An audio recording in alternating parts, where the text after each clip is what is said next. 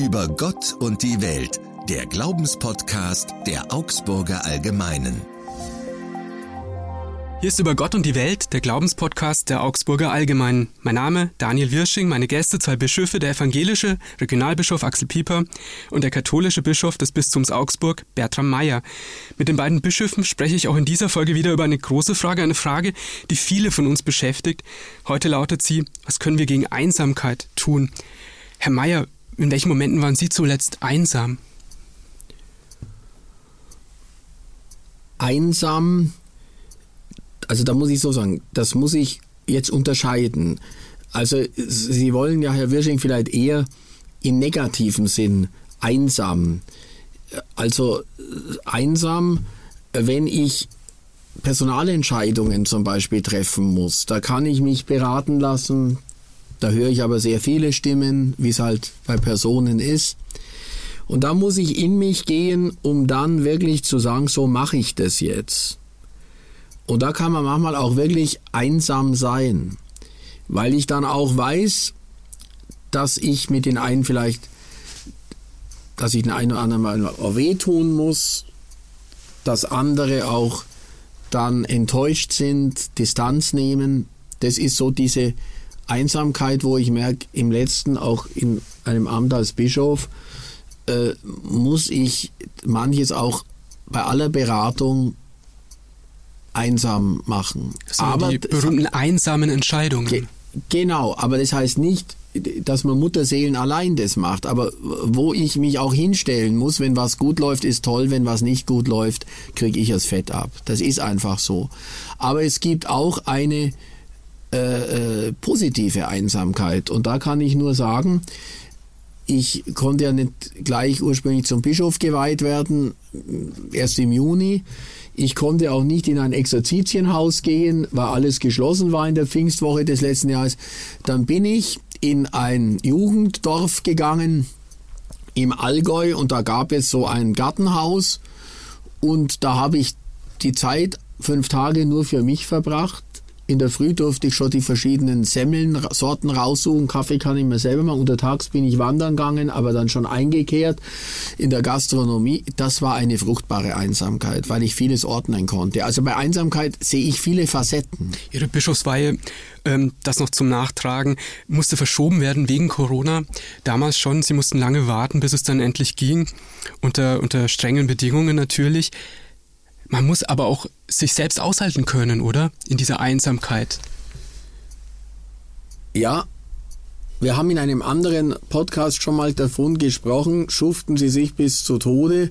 Ich denke, dass äh, Menschen im sozialen Dienst, vor allem Menschen im seelsorglichen Dienst, eigentlich äh, nicht so einsam sind, dass sie nicht von Menschen umgeben sind. Sie, sie, sie, sie haben so viele Gespräche, Termine, sie gehen in Häuser, sie, sie suchen sich Leute auch jetzt in Corona-Zeiten im kleinen Kreis aus, mit denen sie sich treffen.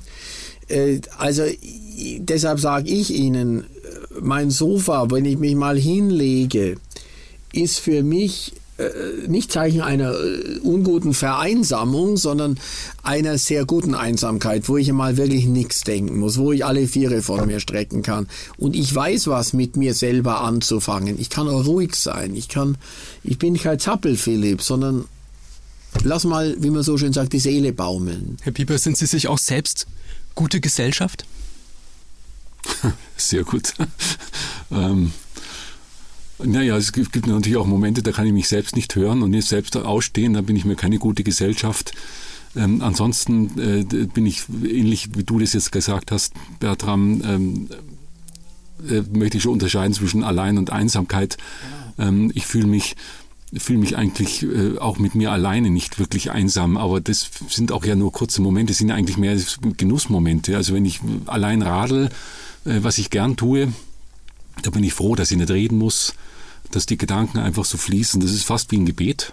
Ähm, das, das frei ist und das ist ein ganz wunderbares Gefühl. Aber das ist eine privilegierte Situation. Ich weiß, dass Menschen Einsamkeit ganz anders erleben können. Und diese Sehnsucht oder dieser Bedarf nach Einsamkeit oder nee, wir müssen allein sein, eigentlich äh, muss es richtigerweise heißen, den haben, glaube ich, viele in, in, Berufen, die viel kommunizieren. Also das kenne ich auch von mir als Journalist. Ich muss viel mit Menschen kommunizieren. Genau. Ich rede den ganzen Tag am Telefon oder in persönlichen Gesprächen und abends will ich dann auch mal abschalten, mal eine Ruhe haben.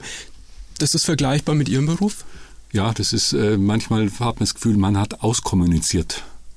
Äh, da will ich auch gar nicht mehr telefonieren. Äh, äh, ich will einfach nur noch am besten vorm Fernseher sitzen, zappen und mich ablenken. Also das gibt es einfach. Also ich glaube, das ist in den Berufen so. Aber wie gesagt, tausendmal lieber so, als, ähm, als wenn ich das, den ganzen Tag einsam gewesen wäre. Wobei Einsamkeit jetzt in dem Sinne, ähm, in dem man sich wirklich verlassen fühlt, die gibt es ja auch unter Priestern, gerade wenn sie älter werden, wenn sie dann niemanden haben, gerade unter katholischen Pfarrern, die dann auf einmal niemanden mehr haben. Das ist ein großes Problem, oder, in Ihrer Kirche, Herr Mayer? Jein.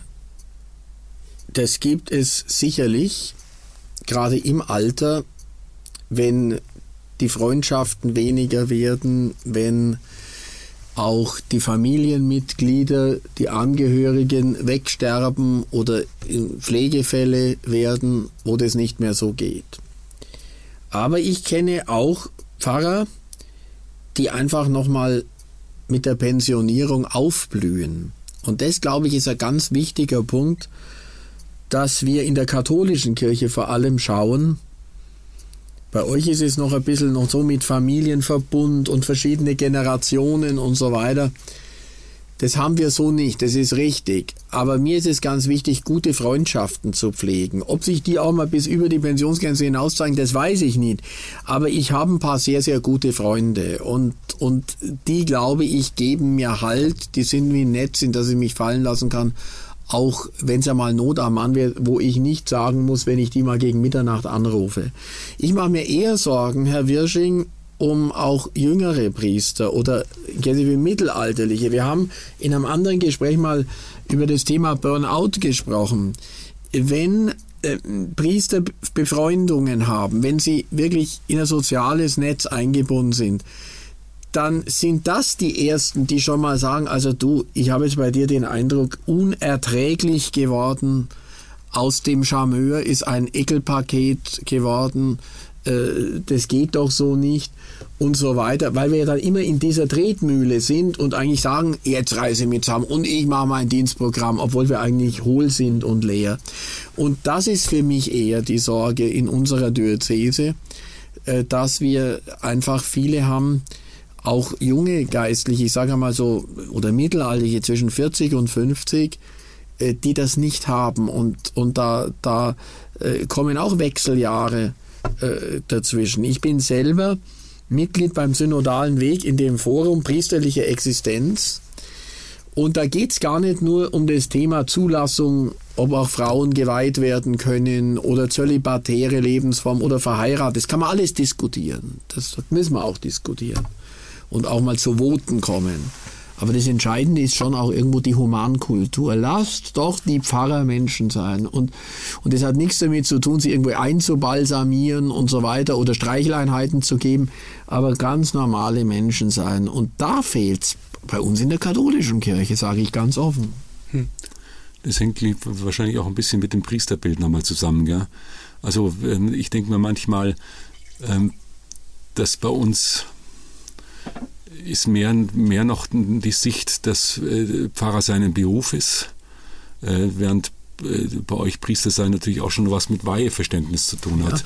Ja. Und darf ich, darf ich unterbrechen? Ja. Können, äh, mir, ich habe den Eindruck, ich bin der Letzte, der jetzt irgendwo äh, sagt, wie das manche radikale Positionen sind. Äh, der Priester in der katholischen Kirche ist Mitglied eines Männer Bundes und dementsprechend männerbündische Verhaltensweise. So zuspitzen würde ich es nicht. Aber genau was du sagst, auch ich würde dir mal positiv unterstellen, dass du nicht nur beruflich im Dienst der evangelisch-lutherischen Landeskirche in Bayern bist, sondern deinen Beruf als Berufung siehst. Und bei uns durch die Weihe wird die Berufung zu einem fast kirchlich qualifizierten Quantensprung. Ich komme in eine neue Kaste, in die Sakralkaste.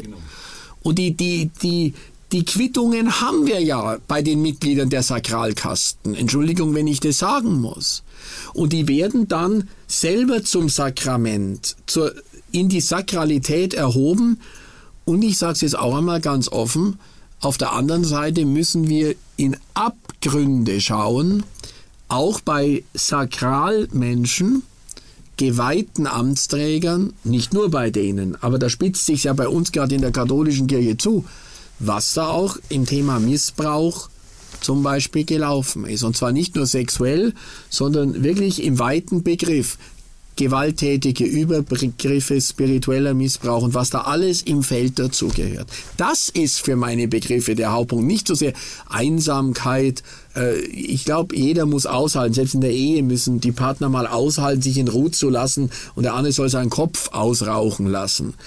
Aber mir geht es darum, dass wir nicht solche Leute heranbilden, die ohnehin menschlich nur um sich kreisen, und dann vielleicht auch einmal in krisenhaften Situationen, denn die Missbräuche kommen ja normal nicht am Anfang vor, sondern erst nach einigen Berufsjahren, dass sie dann in Situationen reinkommen, äh, wo man einfach sagen muss, das wird äh, dann äh, ja kriminell, muss man sagen. Sie sprechen quasi von einem übersteigerten, überhöhten Selbstbild genau. auch. Der Priester ist ja ein Stellvertreter und zwar nicht von irgendjemanden, sondern letztlich von Gott, von Jesus. Der Papst ist ja der Stellvertreter Gottes auf Erden. Wie wird man mit sowas denn fertig? Jetzt tun wir mal ein bisschen debattieren. Stellvertreter, das heißt Repräsentant. Sie sind katholisch getauft, Herr Regionalbischof, evangelisch, ich auch katholisch. Wenn wir als Getaufte ernst nehmen, was wir sind, sind wir alle Repräsentanten Jesu Christi. Das ist bei einem geweihten Priester, lass mich das ganz schnell nur ausführen, beim geweihten Priester ein bisschen anders noch, weil er in sakramentalen Handlungen, wenn er die Messe feiert, wenn er Sakramente spendet, handelt er, wie wir es klassisch sagen, in persona Christi. Capitis, des Hauptes des Leibes, aber nur dort.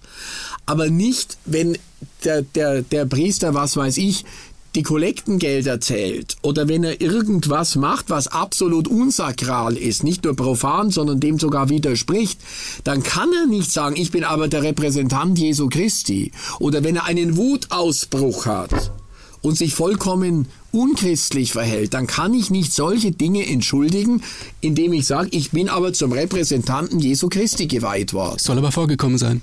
Ja, und das ist ja schade. Hm, das Herr Bieber, ja, Sie wollten widersprechen, glaube ich. Nein, ich wollte nicht widersprechen, sondern ich finde es äh, jetzt höchst spannend und, und ähm, auch sympathisch, dass du von Sakralkaste sprichst. Das ist ja das, das Missverständnis genau das Missverständnis. Ähm, und ich glaube, ähm, das gibt es natürlich überall. Auch bei uns gibt es Pfarrherren, ja, die äh, meinen, sie seien nur, weil sie Pfarrer sind, seien sie etwas Besseres oder etwas Höheres oder wie auch immer. Äh, das gibt es ja überall. Ähm, ich glaube, was, was was uns ein bisschen erdet, ist ähm, die, dieses sogenannte Priestertum aller Gläubigen oder aller Getauften, das ihr letztlich auch habt. Ähm, aber es ist bei uns halt, gehört fast zum, zum, zur Genausstattung ähm, unsere Dogmatik, ähm, die einfach sagt, ähm, es sind im Prinzip alle Menschen gleich, gleich nah bei Gott, nur auf verschiedenen Umwegen und wir brauchen den Beruf und die Berufung, äh, um sicherzustellen, dass äh, zum Beispiel äh, die Verkündigung natürlich im Sinne, Sinne unserer Kirche passiert. Aber ich glaube, das ist schon nochmal ein, äh, noch ein Unterschied. Und ähm, das möchte ich auch gar nicht werten, sondern nur sagen, dieses Missverständnis von Sakralkaste kann schon zur Einsamkeit führen, denke ich. Das, das aber ich darf vielleicht da gleich an, einhaken, was du sagst, kann ich dick unterstreichen. Ihr nennt es mir allgemeines Priestertum. Wir sagen, auch vom Zweiten Vatikanum her sehr gut, denke ich, vom gemeinsamen Priestertum. Ja. Also gemeinsam. Ja, ja. Und da müssen auch wir Geweihten immer wieder sagen, wir haben ein gemeinsames Priestertum, vom lateinischen Kommune. Also nicht generelles Priestertum, sondern Kommune ist das Wort. Und da sind wir alle gleich. Mein kirchlicher Fahrtenschreiber hat auch in der Taufe, in der Krankenkapelle, Krankenhauskapelle in Buchlohe angefangen. Das haben wir alle, die Taufe. Anders geht's gar nicht. Aber ich schlage mal so vor, auch als ökumenische Brücke, ich sage das auch in dem Forum über priesterliche Existenz immer wieder. Ich denke, wir tun gut daran in der katholischen Kirche, noch stärker das Thema gemeinsames Priestertum der Getauften zu machen und zu betonen, um dann zu schauen, für welche Handlungen, Funktionen, ich nenne es auch immer gern, nicht so gern Funktionen, sondern für welche Dienste für die Kirche, für die konkrete Gemeinde, braucht es eine besondere Sendung. Das kann eine Missio sein, eine Vocatio, wie ihr es nennt, oder gar eine Ordinatio, also Ordination. Da sind wir auch dann sprachlich wieder ganz Ordination, sagen die anderen, äh, auch für, für Weihe. Da ist also nur der Bischof konsekriert, die anderen sind ordiniert. Also ich glaube, für uns ist es gut, einmal ein bisschen das Sakrale runterzuholen und die damit verbundenen konsekrierten Menschen. Und ich weiß, was jetzt kommt. Und bei euch wäre es vielleicht genau. gut, ja, ein bisschen stärker auch, das war ja lang, vor zehn Jahren die Diskussion, ordiniert. Also sagen wir mal, auch jetzt, wenn wir die Konfession Augustana mal in neun Jahren wohl feiern, da ist ja auch durchaus dieses Thema, der Ordination ein eigener Artikel. Und da gut hinzuschauen, was ist Ordination? Und dass wir hier auch in dem Thema vielleicht auch eine bessere Basis haben, wo wir besser zusammen. Wir machen ein bisschen weniger Sakrales und bei und euch vielleicht nicht jeder kann dann alles machen, wie Abendmahlsfeier, etwas, genau, wir dass sind da auch Ordinierte oder so Leute mit Vocatio etwa, äh, äh, die, die, die Predikanten sind ja da auch mit drin. Äh, und, und so da sind wir dran. Ähm, das ist in der Tat richtig. Das ist, äh, da ist die katholische Kirche bei uns Stachel im Fleisch ähm, ähm, tatsächlich zu, äh, nochmal sauberer zu, äh, zwischen den verschiedenen Ämtern genau. ähm, zu differenzieren. Und zwar nicht, nicht im Sinne von höherwertig oder, oder irgend so, sondern äh, tatsächlich zu sagen, für was ist denn jemand berufen? Genau. Und in der Tat ist das, ist das etwas, was äh, unsere Hausaufgabe ist es gibt eine Ordination, es gibt eine Berufung, es gibt eine Berufung, die ähm, zeitlich und örtlich begrenzt ist und so weiter und so fort.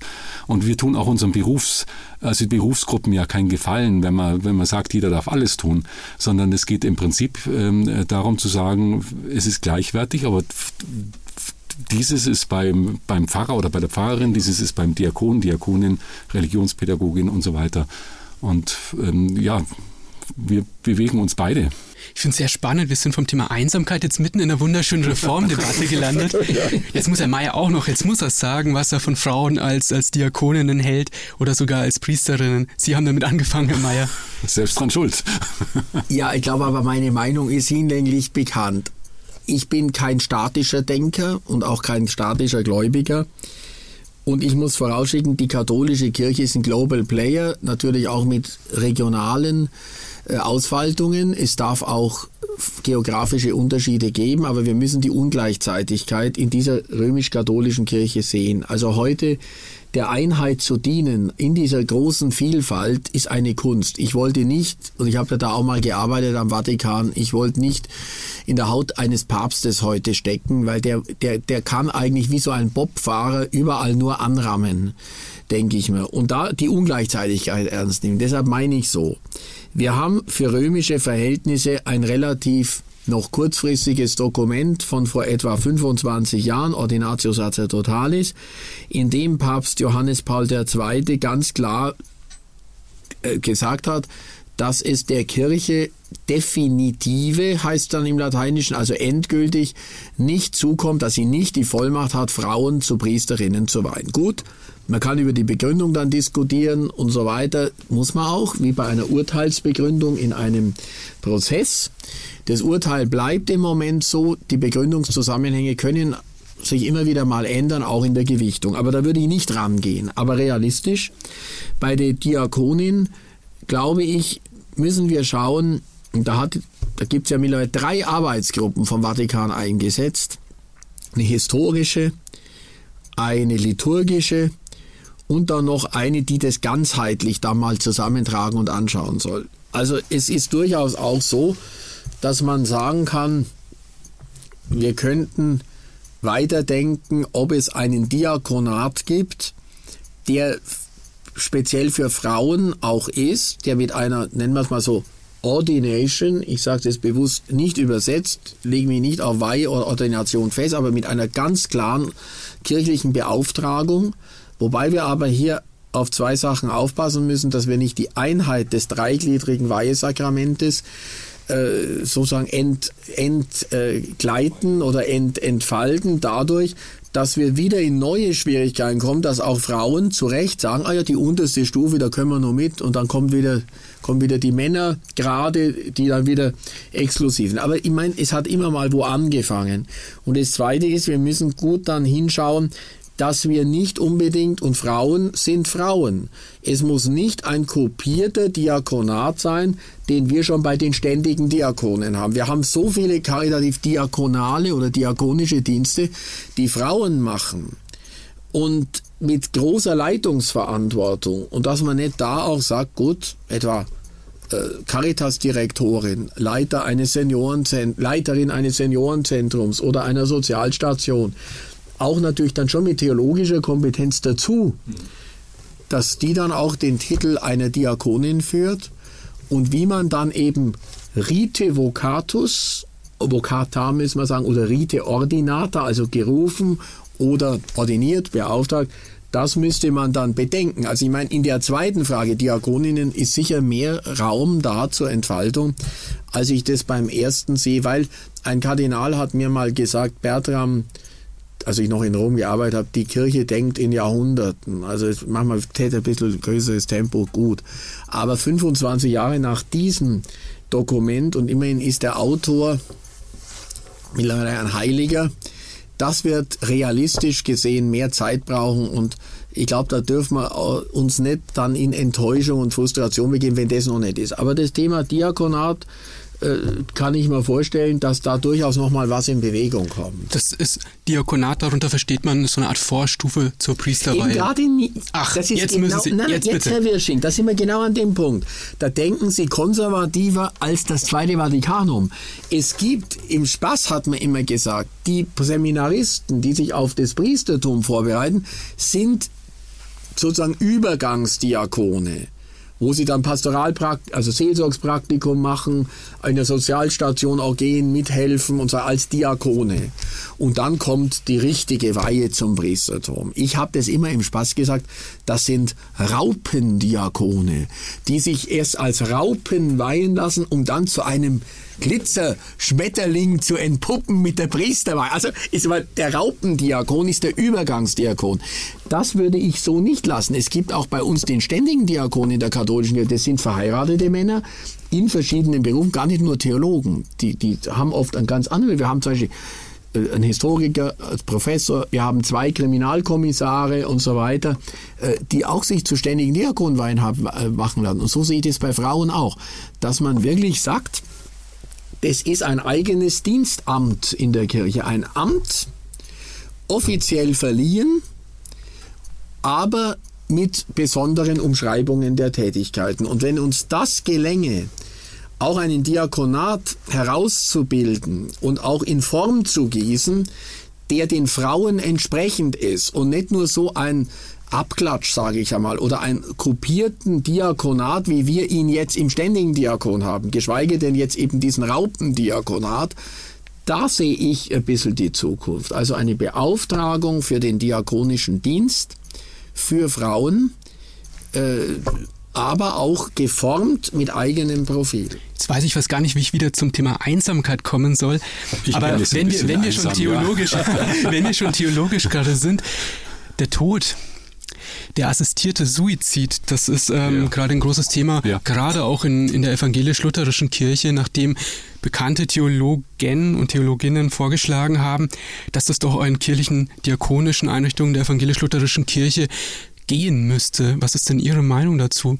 Also was wir vorhin, also äh, das, ich habe da eine ziemlich feste Meinung dazu. Ähm, das eine ist, ähm, dass wir den, den Wert des Lebens erst einmal aufrechterhalten müssen. Wir müssen als Kirchen alles dafür tun, dass Menschen, ähm, Menschen in Ruhe sterben können und zwar natürlich sterben können. Äh, also ich finde, äh, alles, was palliativ passiert, mit Hospizen passiert, das ist wunderbar und das müssen wir, müssen wir noch weit verstärken.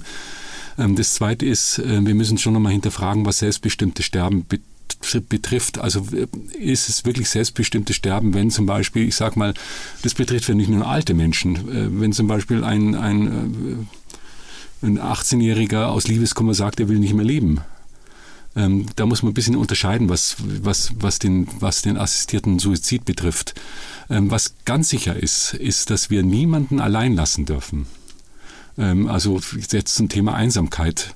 Äh, das heißt, auch wenn sich tatsächlich ein, ein alter Mensch, der äh, aus gut nachvollziehbaren Gründen sagt, ich kann und will nicht mehr leben, dürfen wir niemals allein lassen ähm, und müssen ihn auch schützen vor, äh, vor irgendwelchen kommerziellen äh, kommerziellen Hintergründen. Ähm, das, das sind wir schuldig. Das heißt, wir müssen uns als Kirche schon einfallen, schon was einfallen lassen, äh, Menschen zu ermutigen, zu leben. Aber wenn sie sterben wollen, ähm, sie dann nicht allein zu lassen. Ähm, und das ist bei uns im Moment die Diskussion. Die katholische Kirche hat eine ganz klare Position oder zumindest eine klarere. Da gibt es eigentlich nicht solche abweichenden Stimmen wie in der evangelischen, die sagen, ähm, die sich für assistierten Suizid aussprechen offiziell. Aber wie wir ja in anderen Sachen, Axel, schon öfter festgestellt haben, die, die, die, die Oszillation oder die Grenzziehung ist gar nicht nur an konfessionelle äh, Grenzen geboten. Bei euch haben sich schon wesentlich mehr äh, Protagonistinnen und Protagonisten, auch kompetente Leute, auch aus dem diakonischen Bereich oder kirchenleitend, Landesbischof, Meister, um ihn mal zu nennen, auch nach vorne getraut, um das zu sagen, haben natürlich auch einen Stein ins Wasser geworfen, der jetzt Kreise zieht. In der katholischen Kirche, das stimmt, haben wir hier im Moment ähm, eine Einmütigkeit der Meinung. Doch es ist Thema in der Deutschen Bischofskonferenz da reden wir auch ganz offen. Und zwar vor allem in zwei Elementen. Das eine brauche ich gar nicht lange entfalten, weil ich mich da vollkommen eins fühle mit Axel Pieper. Wir werden alles erdenklich Menschliche und Seelsorgliche tun, als Kirche, als Seelsorgerinnen und Seelsorger, dass die Menschen, wenn irgendwie möglich, nicht einsam sterben müssen. Auch wenn vorher jemand sagt, ich bitte um ein Medikament, das den Tod herbeiführt. Es wird keine, kein Pfarrer jetzt angewiesen.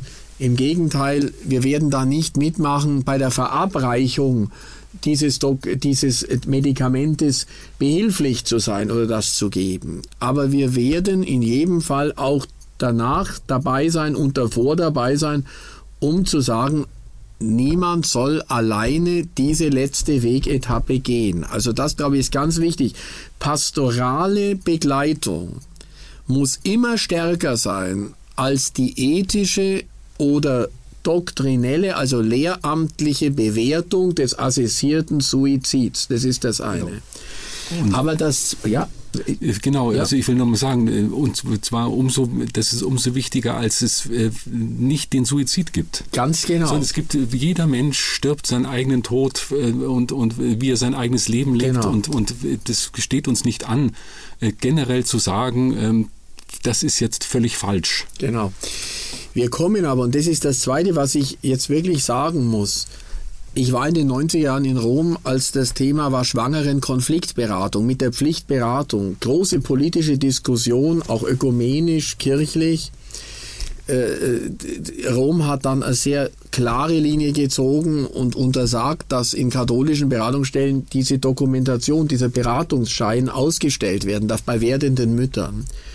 Und das ist jetzt meine Angst ein bisschen, aber das soll auch das Weiterdenken sein. Wenn ich jetzt manchen Gesetzesentwurf mir anschaue, geht es in die ähnliche Lage, wie am Anfang, so am Ende. Dass man dann sagt, wir brauchen eine Pflichtberatung, mit wie vielen verschiedenen Beratern auch immer, einer allein darf nicht beraten, dass diese Beratung dann aber dokumentiert werden muss und dass dann mit diesem Dokument auch weitere Schritte gesetzt werden. Und da muss ich sagen, da habe ich ein bisschen die Sorge jetzt für meine katholische Kirche, dass wir in ähnliche Auseinandersetzungen kommen werden innerkirchlich, weil äh, damals bei der schwangeren Konfliktberatung manche auch sehr dezidiert auftretende Bischöfe, Gott hab sie selig, die leben alle nicht mehr, aber sie haben von der sogenannten Tötungslizenz gesprochen, nur bei einem Beratungsschein.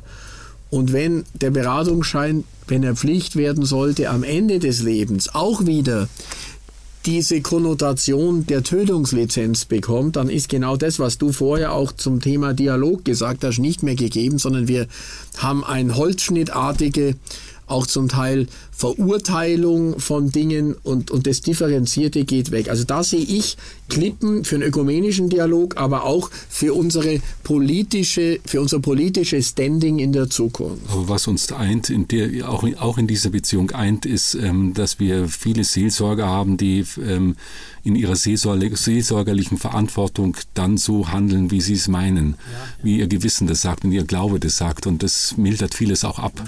Das ist ja bei der Schwangerschaftsberatung oder Schwangerschaftsabbruchberatung das gleiche wie, äh, wie wahrscheinlich auch da. Und ähm, das halte ich auch für enorm wichtig. Also hier so ganz klar zu sagen, das ist Recht und das ist Unrecht, ist wie gesagt äh, gar nicht möglich. Aber Hätten Sie denn eine Lösung? Ähm, wir diskutieren ja die Frage deshalb, weil das Bundesverfassungsgericht geurteilt hat, dass es eben ein Recht auf Hilfe bei Selbsttötung gebe. Ja. Jetzt muss man damit irgendwie äh, sich auseinandersetzen.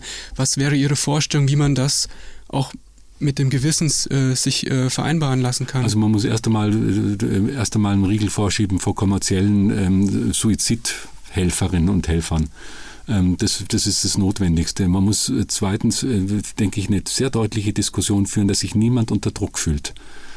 Ähm, äh, dann vielleicht, weil mein Leben angeblich nicht mehr lebenswert ist oder die Gesellschaft es nur noch Geld kostet oder was weiß ich, äh, dass, dass, dass, dass sich jemand zum Suizid gedrängt fühlt. Ich, ich denke auch, es muss natürlich in, in Richtung sehr sorgfältige Beratung gehen, äh, weil viele Menschen, die mit dem Suizid ähm, mit dem Gedanken des Suizids spielen ja auch noch andere Hintergründe, sind Depressionen und so weiter und so fort. Also was ich vorhin gesagt habe, wann ist ähm, denn ein Suizidversuch oder Suizidwunsch tatsächlich Ausdruck selbstbestimmten Sterbens.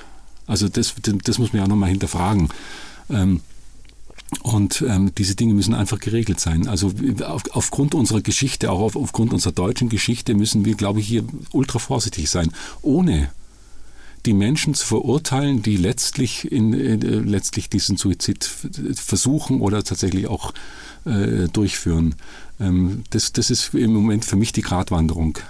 Was wäre für Sie, Herr Mayer, wichtig bei einer Regelung? Wie müsste die aussehen? Also zunächst muss ich nochmal sagen, worauf Sie, Herr Wirsching, anspielen, ist das Urteil des Bundesverfassungsgerichtes, das aber ein Rahmenurteil ist. Das rammt Flöcke ein. Und jetzt sind wir in einer Lobbyarbeit. Die Lobbyisten auch in den Parlamenten sind da, auch in den Parteien, auch unsere kirchlichen äh, Büros sind da dabei, auch mit Parteien ins Gespräch zu gehen. Also es geht jetzt nicht, also das ist jetzt die Gesetzesarbeit. Und die Spannung wird sein, dass wir auf der einen Seite in einer Zeit, die sehr, sehr stark auf Freiheit, auf Autonomie ausgelegt ist, in der viele Menschen leben, die nicht Christen sind, eine Basis zu schaffen, dass nämlich jedes Leben würdig ist, gelebt zu werden bis zum Ende. Das ist das, was Axel Pieper auch mit Blick auf eine wirklich dunkle Vergangenheit auch in unserem Land gesagt hat. Es darf kein Druck ausgeübt werden, wie wir ja in Holland oder in Belgien zum Teil, nur um einige zu nennen, haben. Also keine Kommerzialisierung. Diese Würde des Menschen, die jeder hat, das muss, glaube ich, im Gesetz ganz groß werden. Aber nicht, dass wir zwingen, wenn Menschen zu dem Gedanken kommen und dann auch mal sagen, ich kann das nicht anders, ich will das nicht anders, dass wir nicht sagen, so, jetzt widersprichst du dem Geschenk des Lebens, das Gott dir gegeben hat und du kannst es dir selbst nicht nehmen. Das gibt nämlich auch schnell Leute, die gleich die Stäbe brechen. Da dürfen wir, denke ich, nicht mitmachen, sondern wir müssen sagen, gut, die Entscheidung ist gefallen, wir bedauern das, aber wir lassen dich nicht allein. Und da jetzt zu schauen, wie kann man das gesetzlich ausgestalten, und wir Katholiken müssen halt schauen, da habt ihr ein bisschen leider gehabt, dass wir nicht in das Geschmäckle wieder reinkommen mit dieser Tötungslizenz. Ich weiß es auch nicht, das ist jetzt im Moment in der Mache. Wenn wir vielleicht mal im Sommer wieder nochmal drüber sprechen, ob es noch in dieser Legislaturperiode überhaupt zum Abschluss kommt, auch wenn man es will. Schäuble drängt ja darauf, das jetzt noch zu machen, glaube ich aber fast nicht. Wir werden das sehen. Wir werden das sehen und Wir wollen ja in diesem Podcast immer über die ganz großen Fragen sprechen. Wir sind heute in dieser Folge über das Thema Einsamkeit, über die Reformdebatte, über das äh, Frauenpriestertum bis hin zur wirklich entscheidenden Frage gekommen, die das Ende des Lebens bedenkt, ähm, wir haben über Sterbehilfe gesprochen, das war über Gott und die Welt, der Glaubenspodcast der Augsburger Allgemein. Ich freue mich, wenn wir uns wiederhören. Mit dabei sein werden dann auch wieder die beiden Bischöfe Axel Pieper von der Evangelischen Kirche und Bertram Meyer von der Katholischen Kirche. Wenn Sie eine Frage haben, wenn Sie Anregungen haben, wenn Sie Kritik haben, dann schreiben Sie uns einfach an podcast.augsburger-allgemeine.de podcast.augsburger-allgemeine.de und Sie können diesen Podcast auch gerne abonnieren bei Spotify oder bei Apple Podcasts. Ich bedanke mich fürs Zuhören. Bis zum nächsten Mal. Daniel Wirsching.